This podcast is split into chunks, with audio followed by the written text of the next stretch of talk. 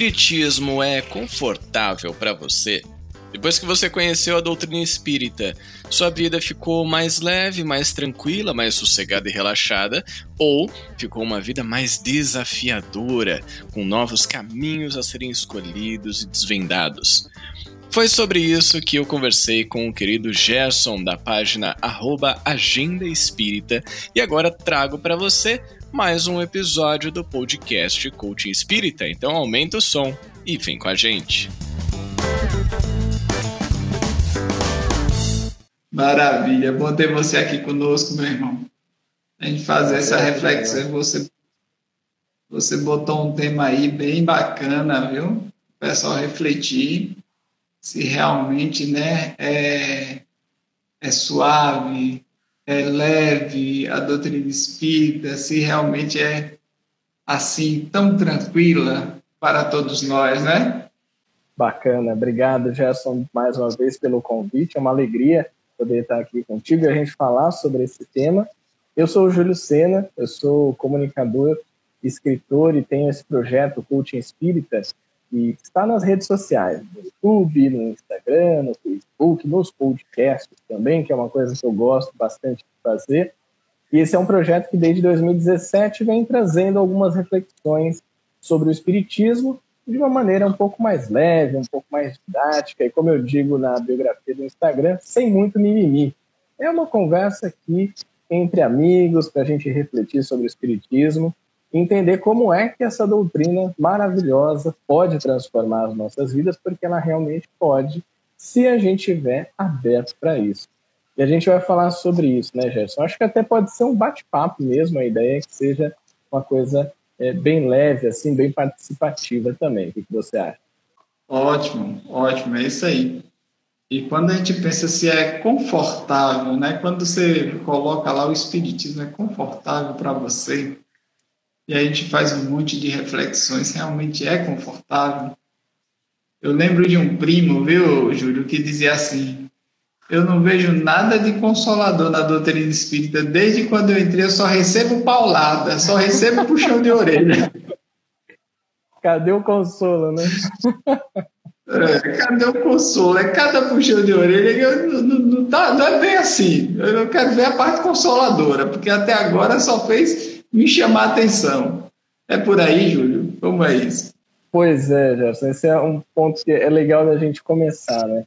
Claro que tem esse caráter do acolhimento do consolo que a doutrina pode nos oferecer, mas a gente sabe que no mundo de provas e expiações, que é o que a gente está vivendo hoje, não vai ser aquela vida colorida, as mil maravilhas. A gente vai passar o perrengue, o famoso perrengue e aí vem o Espiritismo e fala para a gente uma série de informações, traz uma série de ideias e, e de maneiras como o universo funciona e o mundo espiritual funciona, para que a gente entenda tudo isso que está acontecendo na nossa vida. A gente vê que não é moleza.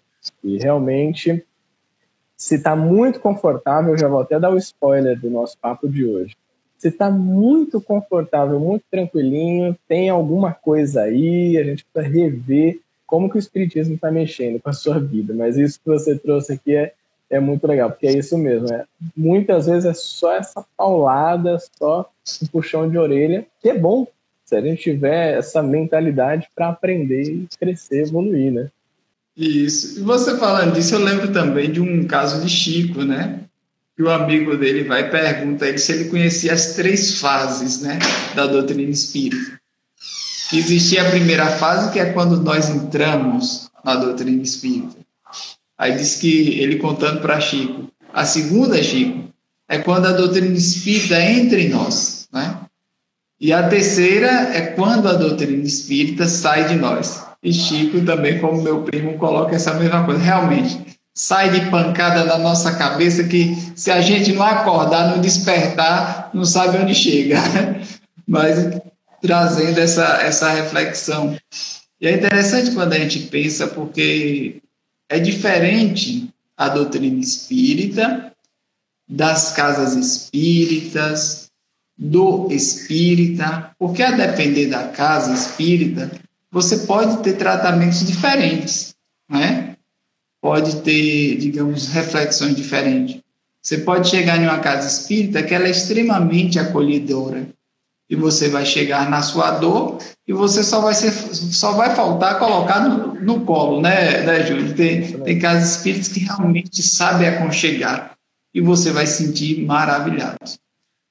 Talvez você vai encontrar casas espíritas que trabalhem mais com o lado filosófico, mais racional, e nesse momento do acolhimento já vai querer te, te instigar a fazer reflexões tirar da posição de coitadinho, já quer que você acorde de imediato, né? Então, como, é, digamos, entender, né, esse, esse processo do, da doutrina espírita, né, do conteúdo espírita, do, do, dos fundamentos né, doutrinários, e entender também esse passo que as casas espíritas às vezes agem de maneira é, um pouco diferente. Sabe que é legal a gente refletir sobre isso, Jéssica, porque eu até eu publiquei um vídeo faz umas duas semanas mais ou menos aqui no Instagram falando assim, que eu já tinha achado o espiritismo chato em um determinado momento da minha vida. E ali o que fica claro é a distinção entre o que é o espiritismo, a proposta de Kardec, todos os ensinamentos, tudo aquilo que a doutrina e os espíritos trouxeram para gente, e o que é o movimento espírita, que é exatamente como você falou, o que, é a casa espírita, o centro espírita, que é organizado e dirigido por pessoas, por pessoas como nós, que têm muitas qualidades, que se dedicam, que trabalham firme, que levam aquilo adiante, mas que tem também uma série de dificuldades na sua vida, de desafios, de defeitos também, de coisas que precisa melhorar. Então, primeira coisa é a gente ter essa distinção.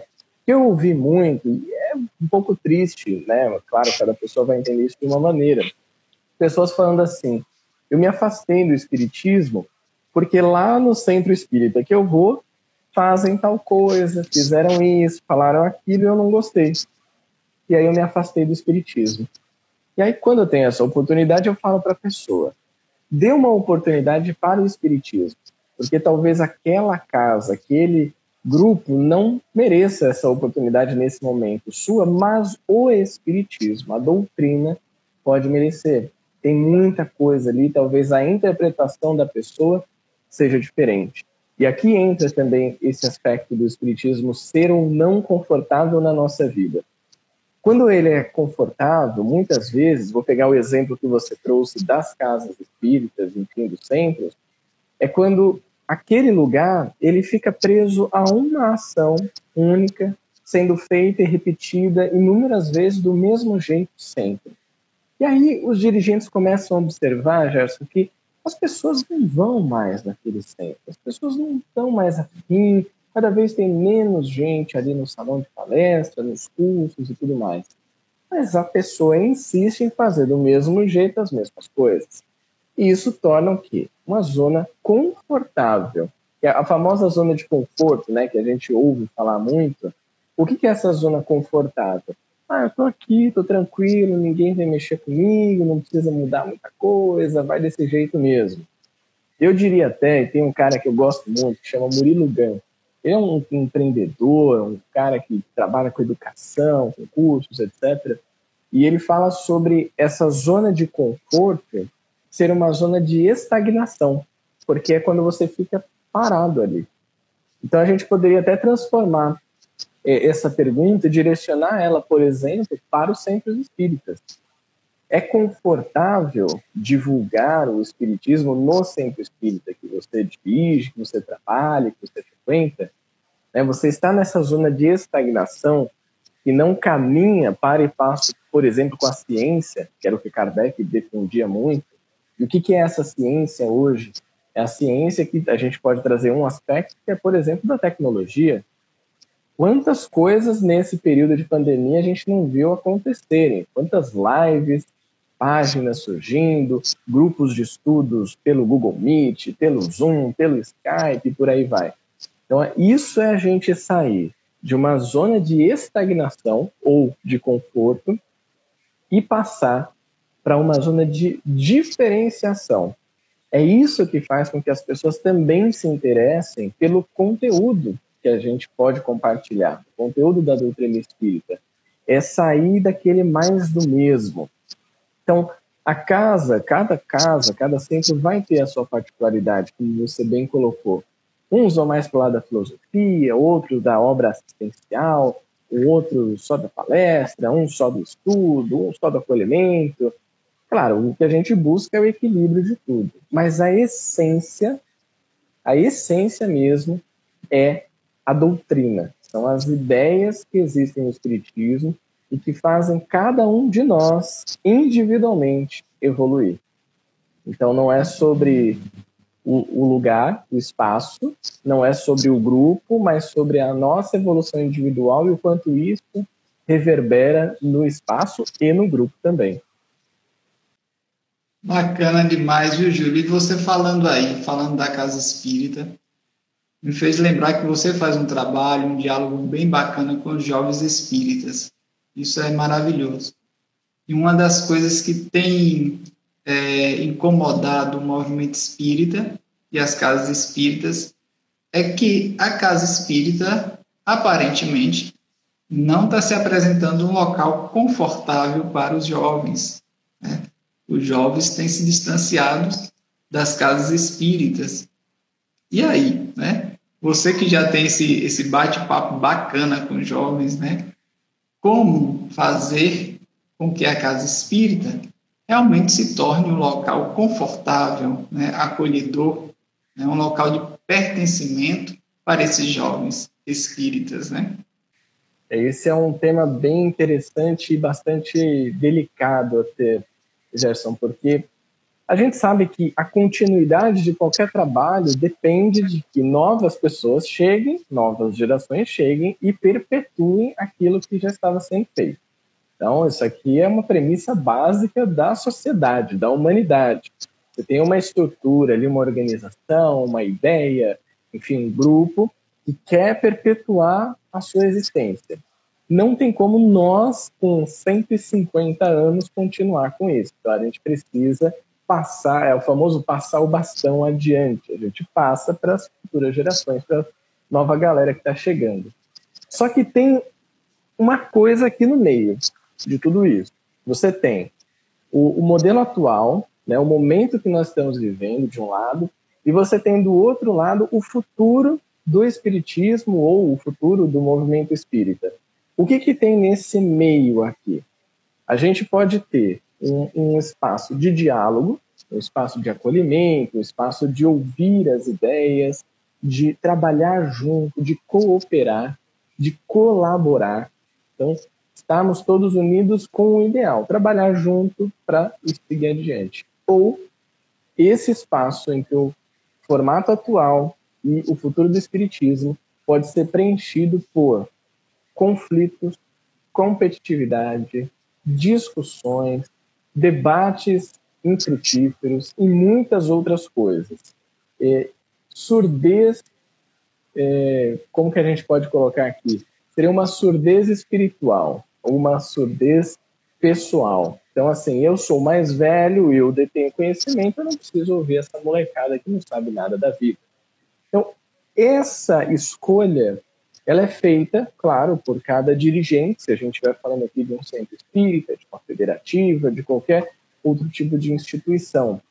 E isso acaba minando e afastando os jovens, quando não há um espaço de diálogo, um espaço de escuta, um espaço de troca de experiências, quando isso vira, na verdade, aquele conflito geracional que a gente vê acontecendo isso, por exemplo, nas organizações eh, profissionais, nas empresas, grandes corporações, existe um conflito geracional.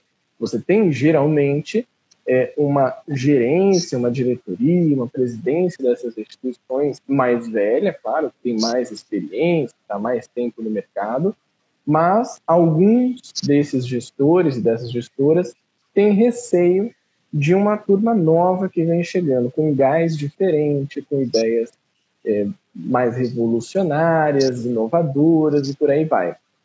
Isso também acontece no movimento espírita também há um receio e um medo dessa tomada do trono, né? Para quem gosta de Game of Thrones, é quase isso, um Game of Thrones espírita, né? Eu vou tomar o trono, vou assumir a presidência do centro, ou qualquer outra coisa, esse trabalho aqui mediúnico, o trabalho da assistência social. Parece loucura, mas isso acontece. Isso acontece. Porque não há esse espaço de diálogo. Como é que a gente faz, então, para que o espiritismo se torne um pouco mais atrativo para os jovens, ou a própria casa espírita, o centro espírita se torne atrativo? Não tem uma resposta única. Existem vários caminhos, a gente pode falar sobre alguns deles. Por exemplo, abrir espaço para atuação desse público dentro do movimento espírita, que é dar responsabilidade para que esses jovens comecem a se preparar, comecem a adquirir responsabilidade nessa sua atividade e aí sim deixar ali um pouco do seu legado também. Então a gente vê aqui é, essa abertura de oportunidades. Que outra forma? promovendo espaços de diálogo e troca de experiências. Importantíssimo. Conversa com a galera e ouve. A gente tem uma dificuldade de ouvir muitas vezes. Então, ouça essa galera, o que eles têm para dizer, o que, que eles acham da vida, quais são as ideias que eles têm, as referências, até culturais, que eles podem trazer para dentro do espiritismo, para dentro do centro espírita, melhor dizendo. E um outro caminho eu vejo que pode ser interessante também é promover isso dentro das casas espíritas, quando for possível que a gente esteja juntos presencialmente, promover espaços de convivência. Porque assim, se a gente for analisar bem, Gerson, o espiritismo ele vem com uma proposta muito simples para a nossa vida. Desenvolvimento moral de cada pessoa. É isso. Não tem muito mais o que dizer. Claro que ele traz uma série de informações, mas é o nosso desenvolvimento moral. E aí a gente vai lá nas leis morais, no livro dos Espíritos, terceiro livro, e encontra o quê? Que existe uma lei de sociedade, que existe uma lei de progresso, e que não há progresso sem ser na sociedade.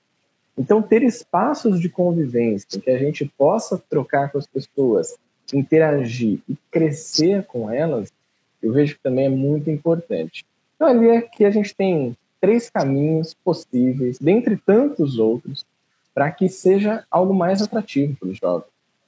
Beleza, muito bacana. Eu costumo dizer que dentro dessa proposta né, de desafio que a doutrina espírita nos traz, de crescimento, e que todo ser humano está buscando isso, a doutrina espírita tem alguns pulos do gato, né? Tem aqueles pulos do gato. Se você vai lá e pega, diz, olha, é por aqui né? É por aqui. E aí no livro dos Espíritos, você tá, você tá falando das leis morais, eu tava lembrando, né, que tá lá. Primeiro ele coloca um desafio bem top, né, lá em cima. Ele vai colocar, olha, você tem um modelo e guia. Você está se mirando em A, em B, em C? Não, você tem um. E é a resposta mais curta do livro dos Espíritos. Quem é? Vê de Jesus. Vai lá. Esse é o modelo e guia. Vai por aí. Aí você diz, mas aí você elevou demais, porque no meu imaginário, Jesus está como o ina inalcançável, né? É aquele negócio, ah, mas é porque já é Jesus, né? A gente tem essa mania, né? Mas vai aqui, né, irmã Dulce vai e diz, olha, eu vou tentar imitar do meu jeito, né, vou pegar como modelo. Francisco de Assis vai lá e diz, olha, eu vou também imitar do meu jeito aqui, dentro das minhas condições. E muitos nomes, né, que estão até no anonimato, fizeram o mesmo percurso. Colocou ele como meta, como modelo e guia e fez, dentro dos seus limites, as suas, é, o seu, os seus grandes passos, né? seus avanços, se tornando melhor que si mesmo, como você colocou. E o outro pulo do gato é com Santo Agostinho. Né? Santo Agostinho vai lá e diz: olha é o seguinte, né? Kardec, muito sábio, né, como você colocou, pedagogo, né, questionador, vai falar, perguntar algo prático, né? Tá bom, né? A gente está falando de ser confortável, a doutrina espírita para o nosso progresso. Aí Kardec diz: qual é o meio mais prático? Né? Para evoluir nesta vida, vamos parar um pouco da reencarnação aqui nesta vida e domar as más inclinações, né? Domar esse, esses arrastamentos, vencer, né? As nossas imperfeições. E aí, e aí Santo Agostinho diz, olha é o seguinte, vamos lá, que isso aí já foi ensinado antes do Cristo, né? Santo Agostinho diz, ó, pera aí, esse negócio aí já está sendo batido há tempo. Esse negócio aí. Não foi agora. Agora vem isso aí. Então, um sábio da antiguidade já vos disse, conhece-te a ti mesmo. Nossa, muito bom, bacana, né? E Kardec parou, olhou assim, mas rapaz, que, que espírito, né? Mas é, mas é esperto, né? Pegou a resposta de Sócrates, jogou aqui para a gente, mas peraí que eu vou pegar ele. Peraí. Ele disse, não, saber. Aí Kardec disse, sabemos a grandeza desse ensinamento dessa máxima, né? Mas como se autoconhecer? Como fazer isso? Kardec também não era brincadeira, né, Júlio? E Santo Agostinho muito menos. Que aí ele vai puxar a orelha e vai mostrar o pulo do gato para essa questão de sair do conforto, sair dessa zona de conforto, sair desse estado de, de estagnação, de ficar parado, né? De você não avançar. Então, não ficar estacionado.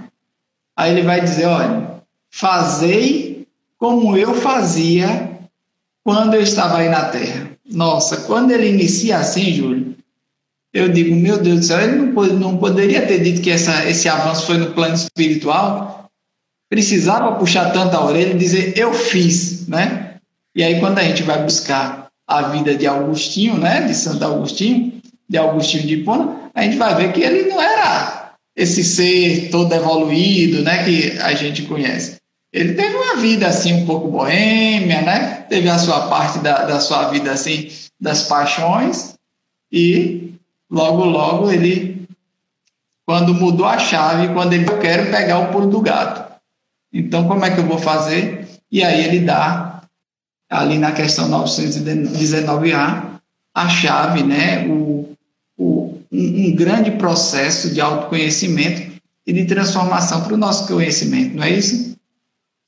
É exatamente isso. E sabe uma outra pessoa que eu lembrei, já estava falando aqui, né?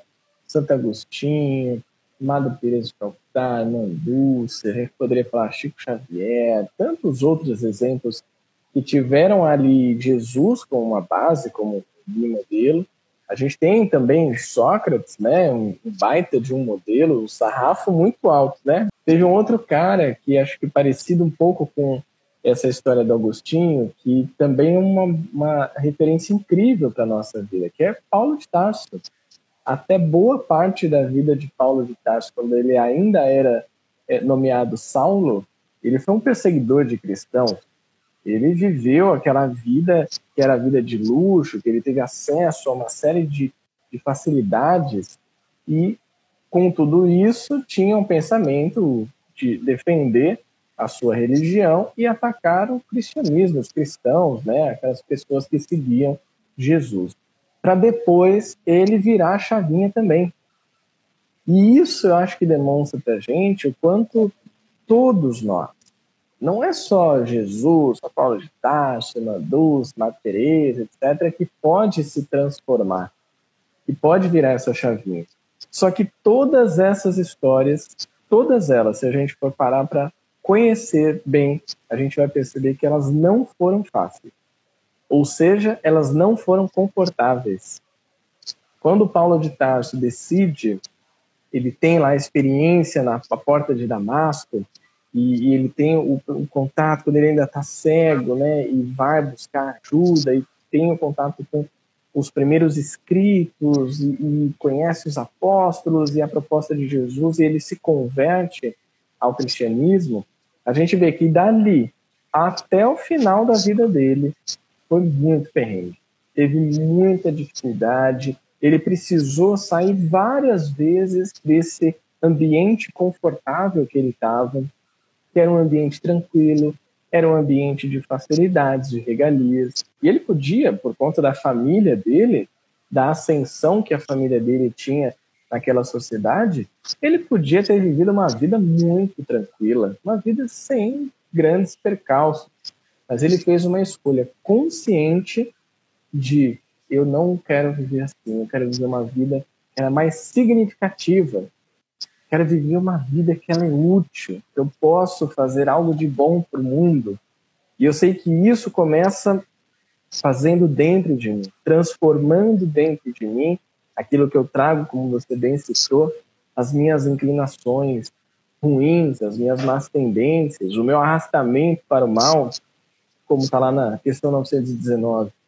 Então, tudo isso você vê que está na vida de Paulo de Tarso, você também vê na vida, por exemplo, de Chico Xavier, vê na vida de Madre Teresa, da Irmã Dulce, de várias outras pessoas que a gente conhece, que ficaram é, bastante reconhecidas no mundo pelo seu trabalho, mas a gente também tem isso na nossa vida, na vida de cada um de nós. Só que aí precisa fazer essa escolha que nem sempre é fácil, né, Gerson? A gente escolher sair um pouco desse momento confortável e enfrentar um tanto de desconforto para poder crescer. Crescer algumas vezes dói também. Isso mesmo, faz parte do processo, né? Faz parte. É, tem um comentário aqui de Felipe Viana, você pode ler? Sim, você claro. consegue ler aí? Ele falou aqui: o Espiritismo é confortável para mim porque é ciência e filosofia. Inclui a vida extraterrestre nos pilares e tem uma explicação espiritual para tudo, praticamente. O que me incomoda são os 108 termos racistas da codificação e os haters que podem acabar refutando o Espiritismo e fazer ser uma face e acabar. Interessante essa mensagem aqui do Felipe. Um abraço para você, Felipe. Obrigado por ter enviado. A questão de o Espiritismo ser ciência e filosofia, aí eu vou trazer aqui o meu ponto de vista. Talvez seja um dos pontos que o torna mais desconfortável ainda. Não de uma maneira ruim ou pejorativa, mas porque exige que a gente entenda o que é filosofia e o que é ciência, não como a gente entende hoje, mas como Kardec teve contato no século XIX. Era muito diferente, totalmente diferente. Uma das fontes que Kardec bebeu na codificação espírita foi o espiritualismo racional, que, de uma maneira muito resumida aqui, era uma corrente de pensamento que era ensinada nas universidades. Você pensa que as universidades do século XIX elas tinham um pensamento que era espiritualista. E a gente está falando aqui de grandes universidades como Sorbonne, por exemplo, que até hoje existe na França. Então, essas universidades tratavam de uma série de ciências, uma série de matérias. Entre elas, existia uma matéria que eram as ciências psicológicas, e dali Kardec também bebe bastante da fonte, traz para o Espiritismo a questão da moral, da lógica, da estética, e promove, a partir daí, o desenvolvimento da doutrina. Agora, quantos de nós vamos parar para estudar a história do Espiritismo? Aí não é tão confortável, porque só a gente dizer que o Espiritismo é ciência, filosofia, será que isso traz algum tipo de conforto para a gente? O que está por trás disso? Eu acho que esse é um ponto importante. É muito legal que ele falou dos pilares, um dos pilares, que é a vida, né, os, a pluralidade dos mundos habitados, ou seja, Existe vida fora deste planetinha, deste pinguinho azul que é o planeta Terra no universo. E isso a gente encontra também na doutrina espírita, é muito legal. A questão de ter, ele até cita aqui termos é, racistas e os haters, né, as pessoas que não gostam do espiritismo, refutarem e parecer uma farsa, acho que tem um ponto interessante que ele trouxe que é uma questão muito tranquila que Kardec tratou lá no, na época da codificação. Hater, gente que vai tentar refutar a doutrina, vai existir sempre. Não tem como a gente mudar isso. Se a gente querer que tudo seja perfeito, é utopia. Que a gente chegue com uma ideia e todo mundo aceite, fique feliz, alegre, sorridente e saltitante. Não vai acontecer. Que vai acontecer é que, com argumentos lógicos, com argumentos concretos, mediante uma conversa pacífica, tranquila, a gente vai demonstrar que aquilo que os espíritos trouxeram, e Kardec codificou como a doutrina, tem a sua razão de ser. E aí, qualquer argumento de um hater vai ser invalidado. Ah, mas a pessoa está falando que é uma farsa. Paciência. É o momento que ela está de entendimento sobre aquela questão. O que ela acha ou deixa de achar não muda a essência do Espiritismo. E isso é muito importante que a gente entenda. Isso é também sair da zona de conforto, de um conflito que muitas vezes a gente vive na vida como um todo, que é dar muito valor para a opinião dos outros. Ah, porque fulano falou que isso aqui não é legal, então agora eu fiquei mal porque o que ele falou que não é legal é uma coisa que eu gosto. Mas essa é a opinião de fulano. Essa é a opinião das pessoas. Isso vai existir. E é bom que exista justamente para que ser espírita não seja tão confortável. Que a gente tenha que cada vez estudar e conhecer mais da doutrina para poder, mediante qualquer refutação dessas ideias, a gente defender com as nossas ideias, com argumentos lógicos, de uma maneira tranquila e pacífica, como Kardec fez. Melhor exemplo que isso, o que é o Espiritismo. Ele tem os diálogos ali que são incríveis, são geniais, um livro fininho que vale a pena todo mundo ler. Então nunca que um comentário, uma pessoa refutando o espiritismo vai transformar a doutrina numa farsa. Isso seria ter a doutrina com uma base muito efêmera, muito simples. E já são 160 anos e o espiritismo está cada vez crescendo mais e as ideias espíritas estão chegando a mais pessoas. Então, acho que é importante a gente ter essa tranquilidade também e a noção de que quanto mais nós soubermos sobre a doutrina, mais a gente aprender, mais tranquilo a gente fica sobre o que a gente acredita de tudo isso que a gente tem a contar. Maravilha, Júlio. E teve esse ponto aí também que ele coloca da questão do, do preconceito ali, do, de termos, né?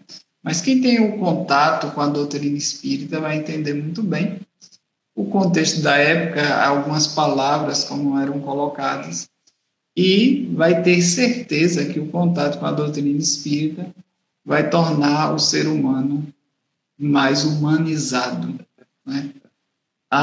Acolhendo fraternalmente todas as nações, né? independente de raça, de crença né? e quaisquer distinção. Nós vamos ver isso muito claro quando a pessoa passa a ter esse contato com os ensinamentos espíritas, eles têm um olhar de fraternidade universal. Não há distinção. Então, não dá para, digamos, por conta de um termo, colocar a doutrina espírita como preconceituosa. Isso seria de uma ignorância, né? Exatamente. No, no conjunto da, da obra, né? Todo mundo que tem um contato com a doutrina espírita tem a certeza de que pode reencarnar em qualquer nação, né, em qualquer povo, né, se necessário for, para o seu aperfeiçoamento, para o seu crescimento. Então, não tem como olhar o, o outro de uma, de uma forma preconceituosa.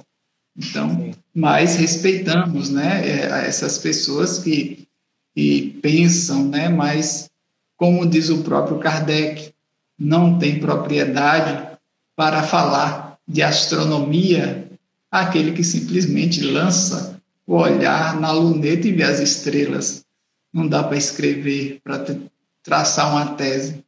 Então, quer falar de doutrina espírita? Tudo bem. Vamos lá mergulhar na doutrina espírita. Não é isso, Júlio? Exatamente isso. E até vou aproveitar que você trouxe também esse ponto da, da fala aqui do Felipe.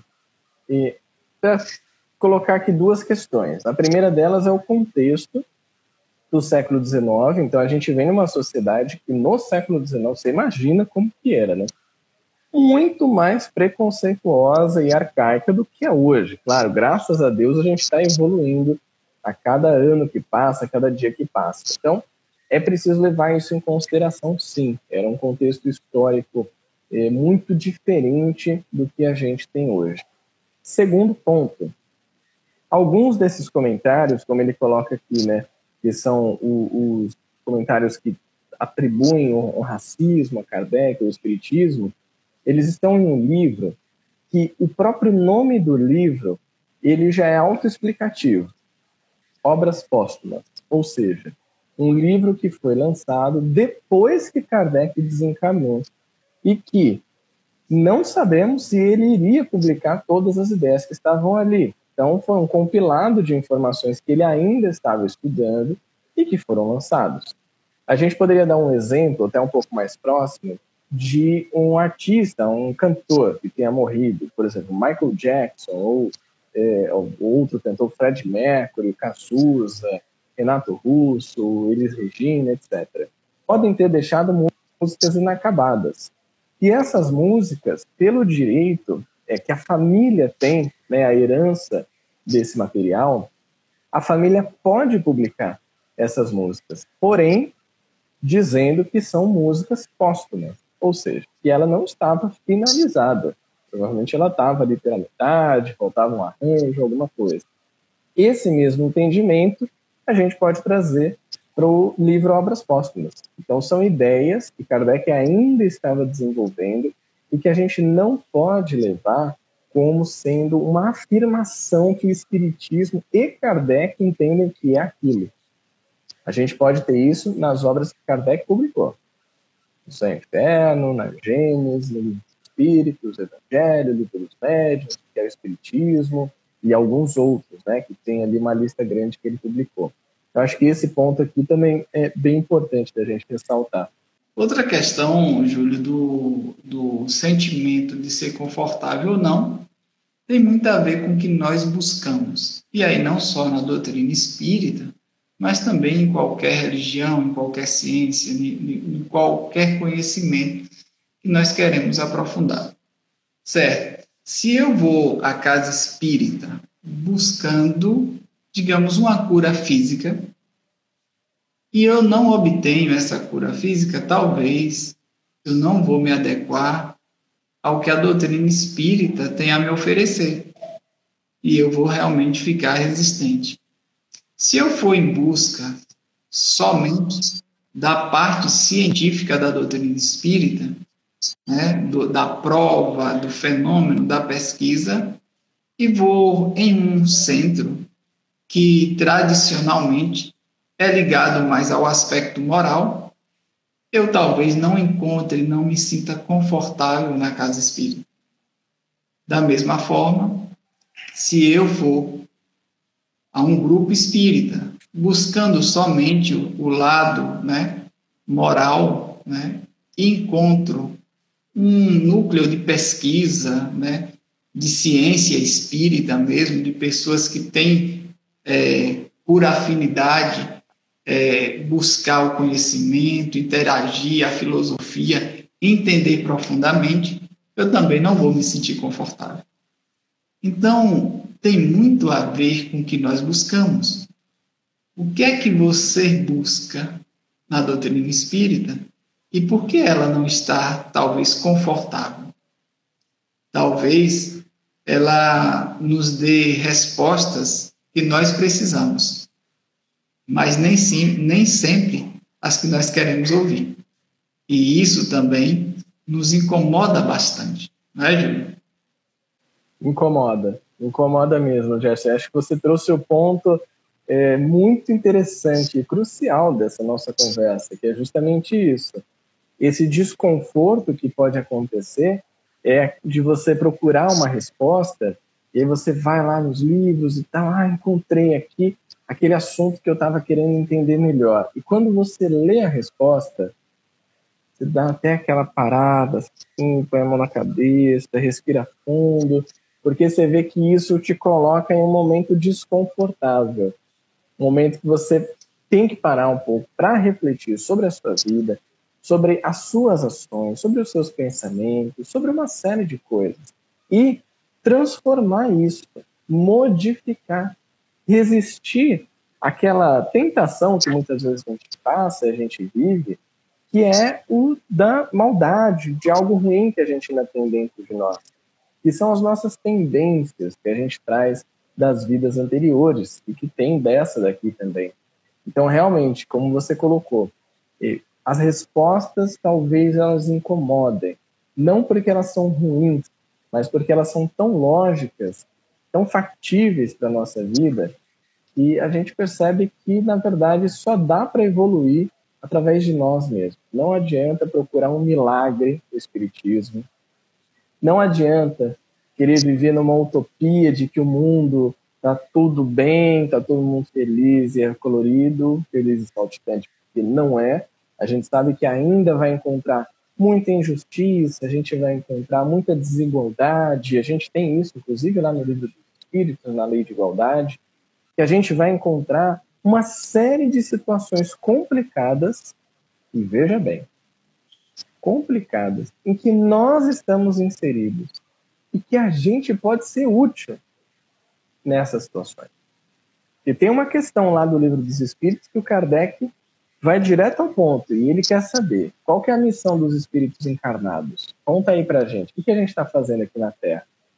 E aí os espíritos respondem para ele que a nossa missão é promover uma melhoria na sociedade. Então a gente pode, através né, da nossa dedicação, do nosso esforço, instruir a humanidade, melhorar as suas instituições de maneiras diretas e materiais, como eles colocam ali.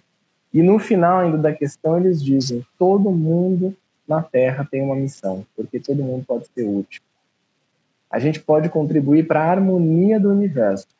Depende de uma escolha nossa, uma escolha consciente. Você vai colocar o seu foco naquilo que é ruim, naquilo que está acontecendo que não está dando certo, você vai colocar o seu foco em toda a desgraça ou você vai colocar o seu foco, a sua energia no que você pode fazer para melhorar alguma situação ou para você se tornar alguém melhor perante aquela situação?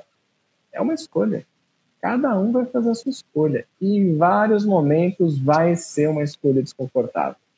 E, Júlia, aí entra em uma coisa também fundamental, né, que é muitos de nós sabemos o que fazer. Sabemos o que devemos fazer precisamente. E aí, geralmente, muitos fazem uso do coach, né? E aí, quem tem um coach espírita, né? Aproveita, Júlio está abrindo lá as perguntas, né? Lá no Instagram, vai lá e pergunta, né? Busca isso, para que possa refletir junto, né? Juntos com, com esse ensinamento da doutrina espírita, para o crescimento. Então, saber o que fazer é uma coisa, e fazer o que precisa ser feito é outra totalmente diferente. E tem outro pulo do gato, né? Nós falamos lá da 919, 625, entre outras coisas que nós falamos aqui, mas tem um que incomoda bastante. Nos tira da zona de conforto, porque é um desafio tremendo, Júlio. E é justamente o diálogo de Chico com Emmanuel, quando ele vai perguntar o que era preciso para que continuasse, é, iniciasse os trabalhos com Emmanuel. Né? E Emmanuel disse que ia precisar somente de três coisas. Três coisas que incomodam bastantemente nós brasileiros, né? porque somos extremamente criativos e adoramos improvisar, né? E por conta disso, às vezes fugimos dessas três indicações do Espírito Emmanuel a Chico Xavier, que pegou, né, a risca esses três ensinamentos. E ele disse que o primeiro é disciplina. E Chico, né, empolgado, e o segundo, ele disciplina. E o terceiro, disciplina. Às vezes, o espírito apressado traduz a disciplina somente com a pontualidade. Você chegar na reunião mediúnica no horário certo, né? Você chegar no horário da doutrinária um pouco antecipado, e coloca como se esse fosse o ensinamento de Emmanuel. Emmanuel não fala pontualidade, ele fala disciplina. E aí a disciplina é para a vida. Né? E nós vamos entendendo que todas as pessoas que têm êxito naquilo que deseja conquistar utilizam esse ensinamento de Emmanuel. Em tudo, nos estudos, na vida profissional, né, na vida pessoal, tudo que nós colocamos esse pulo do gato E aí, é, e aí foi um, um ensinamento de coach espírita, viu? 919, pega o modelo e agora a disciplina. Isso aqui já, já, já é uma assessoria né, espiritual.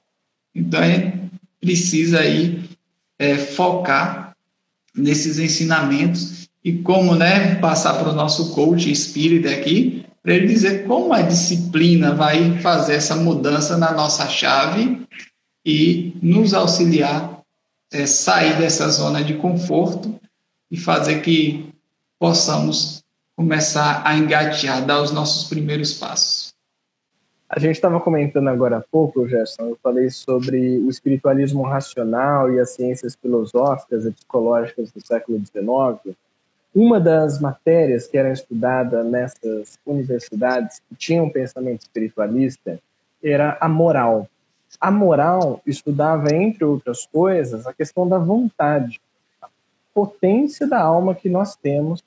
E Leon Denis trata no livro O Problema do Ser, do Destino e da Dor como a principal, a maior potência da alma que a gente tem, a vontade. Quando a gente fala de disciplina, eu penso muito sobre isso também. A disciplina ela exige força de vontade. Se a gente for pegar um exemplo aqui, que é o de acordar cedo, acordar cedo nem sempre é fácil. Você está numa cidade que está muito frio, principalmente, né? Porque vai estar tá quentinho, aí toca o despertador 5 e meia da manhã. Precisa ter muita força de vontade para acordar cedo. E aí você consegue um dia. Na segunda-feira você conseguiu, 5 e meia da manhã você acordou. Na terça você já ficou meio assim, acordou às 6. Na quarta acordou 9 e meia da manhã, tranquilo, esperou o sol nascer para você sair da cama já no sol perdeu um pouco dessa força de vontade e aí teve uma atitude indisciplinada. O que, que seria a disciplina nesse caso em questão?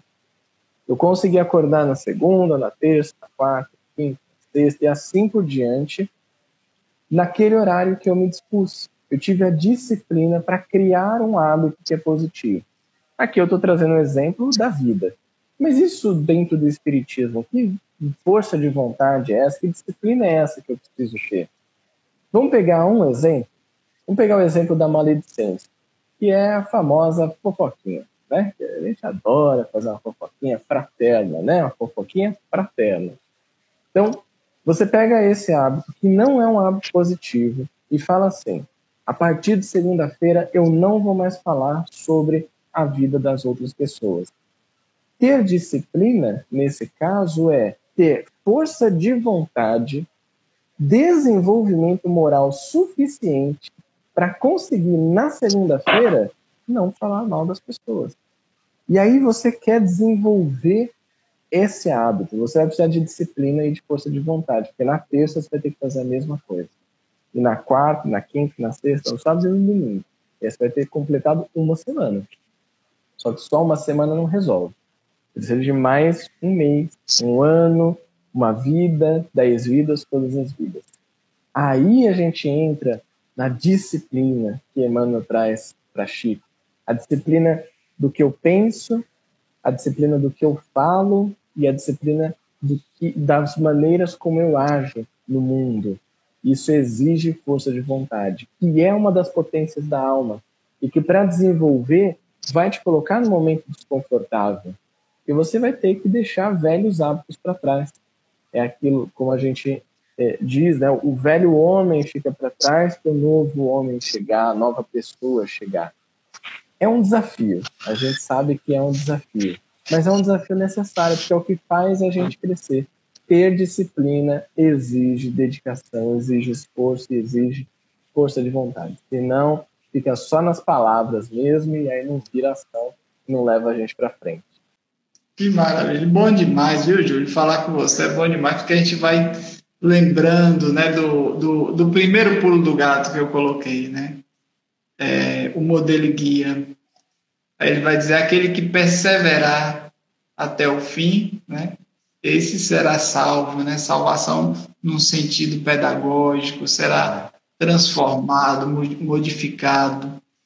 E aí você falando assim da maledicência, Aí a gente vai para ele e diz: Nossa, não é só parar de falar mal, é ter os olhos dele, é ver a mulher que tinha uma vida equivocada, né?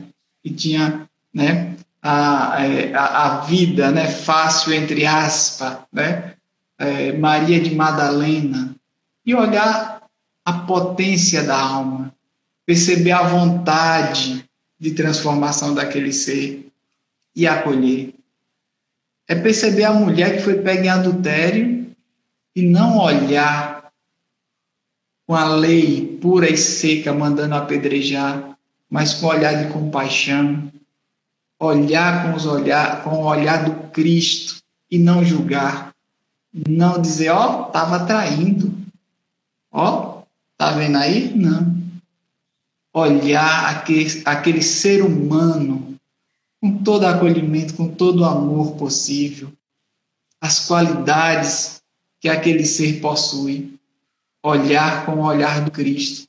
É por isso que a doutrina espírita coloca Jesus como modelo e guia. Para vencer a imperfeição da maledicência, olhemos o outro ser humano como Jesus. E daí vem a disciplina com o conhecimento da doutrina espírita, quanto filosofia, quanto aspecto moral, né, de religiosidade, de religação com o divino, Olha que maravilha, né, Júnior? É bom demais pensar na doutrina espírita. É fácil? É confortável? Não. Mas quanto mais nos aproximarmos da lei natural, da lei divina, mais felizes nós seremos. Aí vem uma pergunta: quem não quer ser feliz? Né? Quem não quer ser feliz?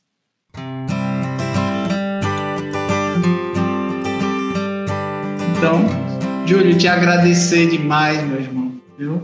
Um abraço. Bater esse papo contigo nos fez muito bem, né? Nos deixou mais confortável, né? Esse, esse sentimento da doutrina. É, Para mim, a doutrina espírita é um desafio de todos os dias. É confortável? É. Não porque ela seja fácil de ser vivenciada, mas porque eu aprendi ela no lar, né? Desde o ventre da minha mãe, né? Eu vim de um lar espírita. Então, é algo confortável. É algo que eu não sei viver sem, né? Se é desafiador, né? Aí vem André Luiz, né? Acho que é no Conduto Espírita e diz: o espírita que não fizer algum avanço em três em três anos tem algum problema. Tá com algum problema, tem que analisar o que é que foi. E o problema não é na doutrina espírita, é justamente na nossa maneira de conduzir, de analisar o que estamos fazendo. Então, que Jesus nos abençoe. Eu ia encerrar, mas eu vou deixar você encerrar, né? Fazer as suas vezes, falar, se quiser falar mais um pouquinho do, do seu trabalho, né, aí do, do coach espírita, do canal do YouTube também, pode ficar à vontade. Maravilha, Gerson. Primeiro eu quero te agradecer mais uma vez pelo convite, pela oportunidade. Foi muito boa a conversa, muito enriquecedora. É muito legal a gente poder compartilhar algo e receber algo também e aprender juntos. Então, fica aqui a minha gratidão. E como o Gerson falou, se alguém quiser interagir, mandar mensagem, perguntas, fique super à vontade.